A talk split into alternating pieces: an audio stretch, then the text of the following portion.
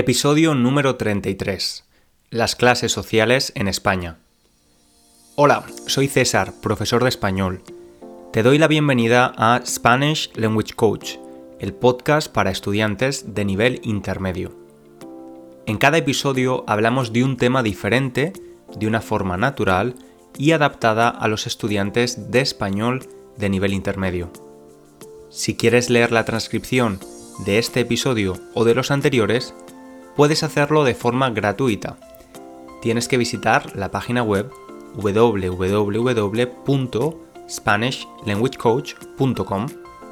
Si también usas Instagram, puedes encontrarme en mi cuenta Spanish Language Coach, donde continuamos hablando del español y de cómo aprenderlo. Por cierto, te animo a enviarme un mensaje por Instagram y decirme que eres oyente del podcast. Y por último, antes de empezar el episodio de hoy, te pido un pequeño favor. Si estás escuchando este podcast desde iTunes o cualquier otra plataforma donde se puedan escribir comentarios, me sentiré muy agradecido si puedes escribir uno. Ahora sí, empezamos. Yo estoy en Londres, volví hace tres días de España. Ahora tengo que hacer una cuarentena de 14 días, es una de las normas del gobierno británico, y he estado en Valencia unos días para hacer unas gestiones, unos papeleos que tenía que resolver. El papeleo es la forma coloquial de hablar de, por ejemplo, documentos burocráticos. El vuelo de ida y vuelta, es decir, el vuelo desde Londres a Valencia y desde Valencia a Londres, de ida y vuelta, solo me costó 30 euros. Tirado de precio, muy muy barato. Tenía miedo de que con la crisis del COVID los precios subieran, pero ha sido todo lo contrario. Aunque en realidad los precios son normalmente muy baratos en estas fechas del año. Es increíble cómo las personas de mi generación podemos permitirnos, podemos pagar y hacer muchas cosas que nuestros padres no podían ni imaginar. Por ejemplo, volar de forma frecuente con aerolíneas de bajo coste. Hablando de mis padres, la verdad es que la historia de mi familia es una buena representación de la historia de España en los últimos 60 años. Mis dos familias, la de mi madre y la de mi padre, se dedicaban al campo, al cuidado de animales y cultivos.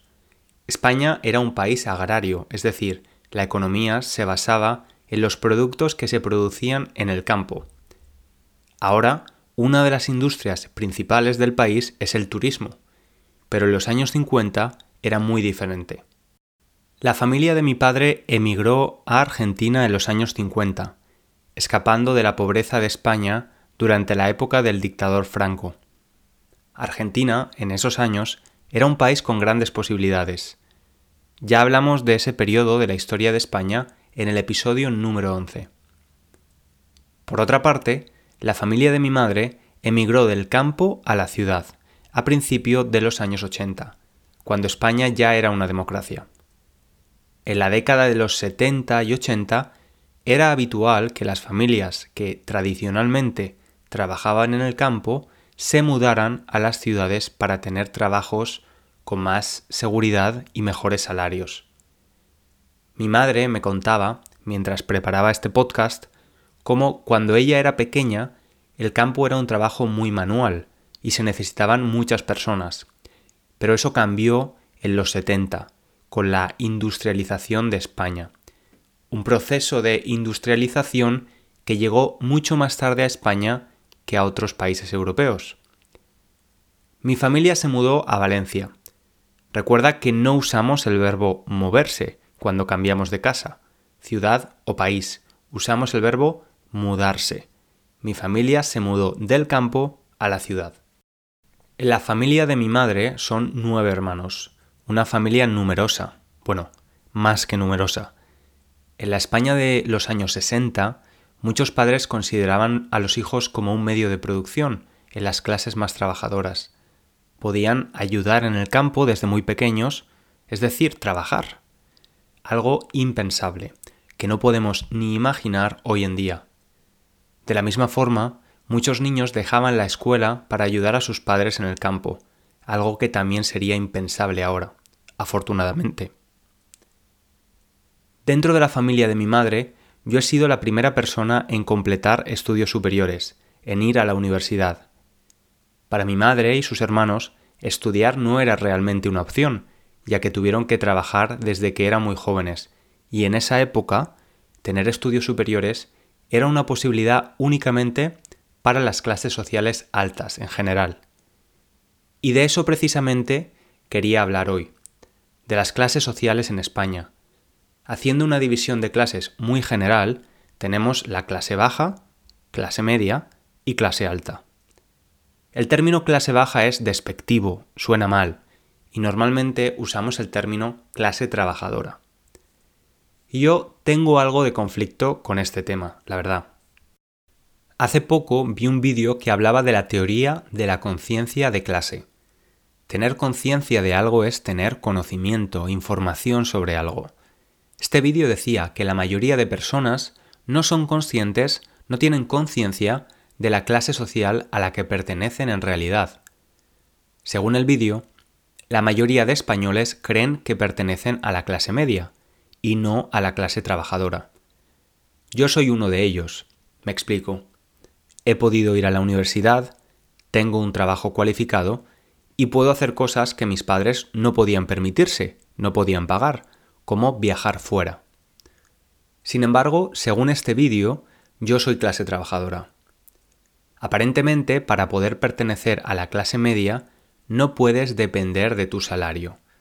Es decir, una persona de clase social media necesita otros ingresos, otras cantidades de dinero frecuentes, que no vienen de su salario. Otros ingresos diferentes al salario pueden ser, por ejemplo, el dinero que recibes cada mes si tienes una casa alquilada a otra persona o si tienes una cantidad importante en el banco que genera intereses. Resumiendo, según esta teoría, si puedes vivir sin trabajar, perteneces a la clase media. En caso contrario, perteneces a la clase trabajadora. Sin embargo, según este criterio, el 80% de los españoles creen que son clase media, cuando en realidad solo el 50% lo es. Es posible que mucha gente no quiera considerarse clase trabajadora o baja por el estigma social. Puede que haya personas que piensen que los que están en la clase más baja lo están por no ser lo suficientemente buenos o por no esforzarse lo suficiente en prosperar económicamente. ¿Tú qué piensas?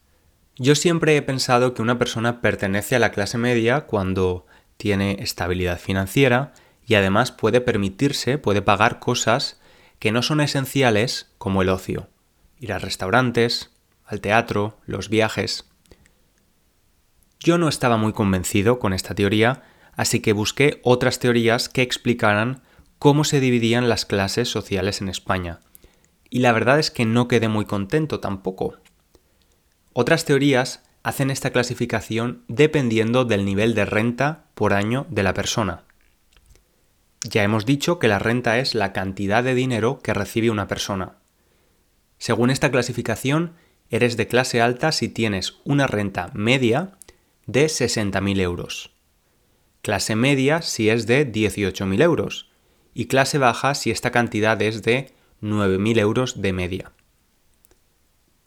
Esta forma de división tampoco la considero práctica, pues no considera la cantidad de gastos que tienes o cuántas personas viven de esa renta. No es lo mismo tener una renta de 60.000 euros y un hijo que tener la misma cantidad para cuidar de cinco hijos.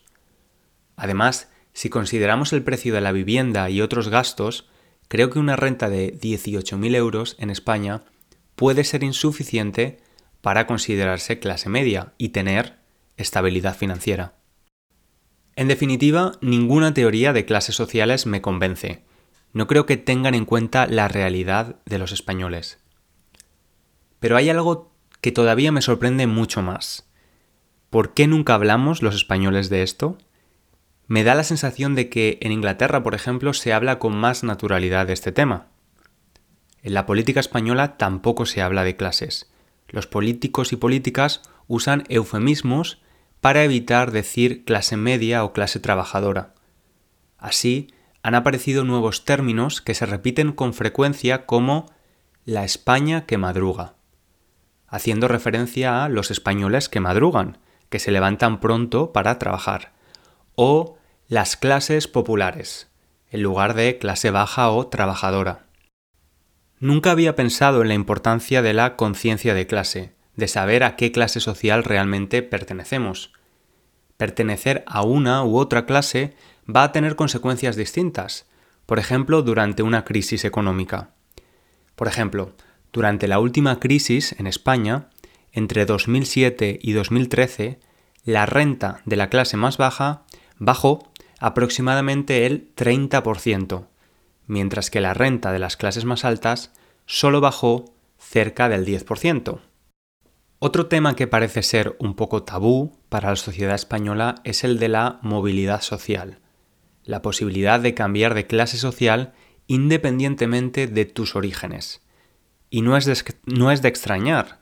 La movilidad social de España es bastante baja comparada con la mayoría de países analizados en un reciente estudio del Observatorio Social La Caixa.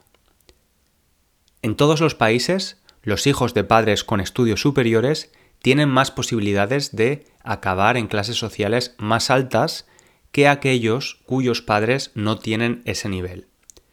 Sin embargo, hay muchas diferencias entre países. En los países nórdicos, Canadá o los Países Bajos, esa ventaja es relativamente baja. En cambio, en países como España o Italia, la influencia de la familia de origen sobre la movilidad social es mucho más importante. Es decir, si has nacido en España o Italia, en una familia de clase trabajadora, es más difícil que puedas ascender socialmente independientemente de tus habilidades y formación educativa. El estudio no explica el porqué de estas diferencias, pero desde mi experiencia, España e Italia tienen algo en común, la importancia de los contactos a la hora de encontrar un trabajo. Si tu familia conoce a personas que puedan darte oportunidades, acabas teniendo más posibilidades en general. Puede ser uno de los factores, aunque estoy seguro de que hay muchos más. Antes te he dicho que en España no hablamos de clases sociales por lo general, pero obviamente sí que existen modos indirectos de saber a qué clase pertenece una persona. Se trata de dos preguntas que he oído muchas veces a lo largo de mi vida. La primera pregunta es, ¿en qué colegio has estudiado? Esta pregunta nos da mucha información. Si has estudiado en un colegio privado, lo más probable es que vengas de una familia de clase media alta, que ha podido permitirse pagar este tipo de educación. Por otra parte, si has estudiado en un colegio público, quizás tus padres no tenían la renta suficiente para poder pagar una educación privada.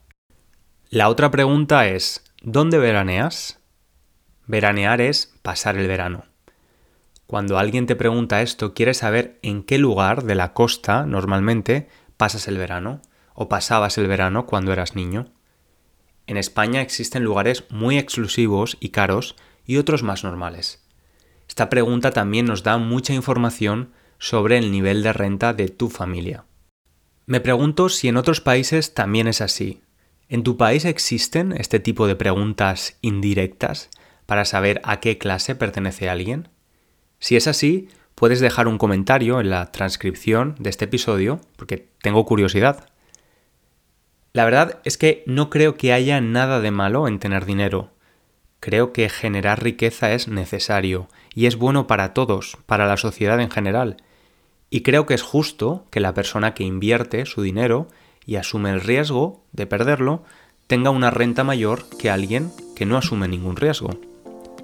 Además, si miramos atrás, si comparamos la situación actual con el pasado, vemos como la calidad de vida de generación a generación ha mejorado. Eso no quiere decir que no haya espacio para la mejora.